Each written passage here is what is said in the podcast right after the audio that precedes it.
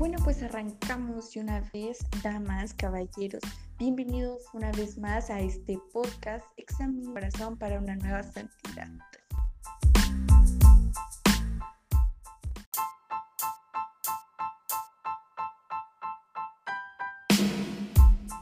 Oli Blanco, ¿te encuentras ahí? Pero claro, Marian, ¿cómo no voy a estar aquí si yo me encuentro súper contenta? Porque ahora vamos a concluir este podcast que ha estado súper interesante. Y no podría acabar mejor, ya que este tema es muy, muy interesante. En serio lo he estado esperando un montón. Pues sí, está buenísimo esto y esperemos que en verdad lo disfruten mucho porque ya es nuestro final de este podcast. Así es, Marian, espero que nuestro público lo disfrute un montón. Pero bueno, Comencemos. Bueno, como ya es costumbre, iniciaremos con una frase para que la reflexionen de lo más profundo de ustedes. Y la frase es la siguiente.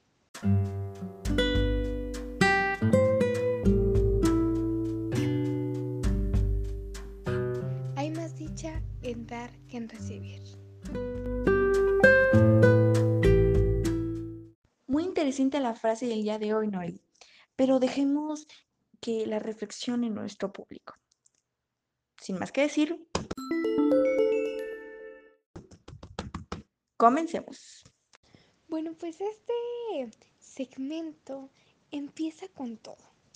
Nos menciona que la vida cristiana es un combate en el cual se requieren fuerza y valentía para no caer en las tentaciones del diablo. Estás en lo correcto, pero también se requiere valentía para poder anunciar el Evangelio. Exacto, y no solo eso, sino el combate contra la mentalidad mundana que hay en este mundo. Así es, sí, es una lucha contra el diablo. Sabes, Marian, pero cuando nosotros logramos algo, Jesús festeja con nosotros nuestra victoria. Concuerdo totalmente, Noli, pero también este poder maligno está entre nosotros. Claro, y lo peor es que tiene mucha fuerza destructiva. Pero fíjate que muchas personas niegan la existencia del diablo. Así es, Marian, yo también lo he escuchado. Pero esto es totalmente erróneo, ya que los autores bíblicos tenían una expresión pues limitada para presentar algunas realidades. Esto debido a su época. Entonces, para nada debemos de ignorar la presencia del demonio. No, para nada, eso sería totalmente erróneo. De hecho, el Padre nuestro que nos deja Jesús se pide que nos libere del malo. Eh, con la palabra malo se refiere a una persona que nos acosa y acecha. Ah, entonces Jesús nos enseña a pedir por la liberación para que su poder no nos domine. Exacto, y a no bajar la guardia ya que se aprovecharía para destruir nuestras vidas. Ah, ok.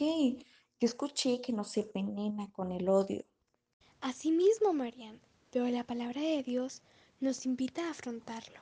Y fíjate que también nos dice que si no aceptamos que el diablo existe, estaríamos en el fracaso y en la mediocridad. Sí, eso mismo, pero, sabes, Dios nos da armas para enfrentar esto. ¿Como cuáles? Pues como la oración, la meditación de la palabra, la misa, la Eucaristía, las obras de caridad, entre otras cosas. Claro, Isis, y es muy importante aplicarlas, porque en cualquier momento que nos descuidemos, podemos caer en la tentación. Asimismo, Marian. Oye, tengo una gran idea para poder hacer aún mejor esta despedida. ¿Qué te parece si hacemos una conclusión de todos esos capítulos para dejarlo aún más en claro?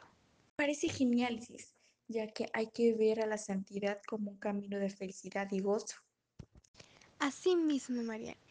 Y también nos dice que aquellos que creen que no cometen errores o faltas graves contra la ley de Dios sería una especie de atontamiento y poco a poco se apoderarán de su vida espiritual para después terminar corrompiéndose. Exacto, Isis. Y la corrupción espiritual es peor que caer en un pecado. Así es. Así que hay que pedir por este don y desarrollarlo con oración, reflexión de la lectura y un buen consejo. Sí es, Isis, y crecer también en la capacidad espiritual. Sí, y hay que estar atentos, ya que el mundo ofrece muchas distracciones y lo peor es que la hacen ver como algo bueno. Sí, y los jóvenes son los más expuestos a caer en estas tendencias. Claro que al final de cuentas termina siendo novedades engañosas. Pero, en fin, Dios nos llama a examinar nuestro interior para una libertad plena. Asimismo, Isis nos dice que el discernimiento nos ayuda a seguir a Dios.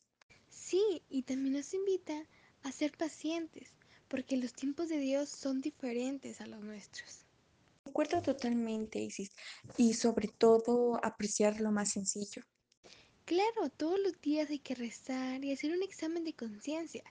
Y estos son medios en los cuales el Señor nos demuestra su plan de amor. Y esto trasciende a la sabiduría humana. Claro, Dios creó un plan para cada uno de nosotros y Dios nos ama y nos conoce.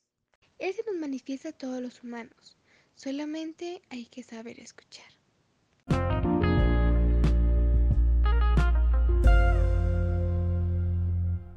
Recuerden que la santidad no se trata de copiar, ya que es variada en todas las circunstancias.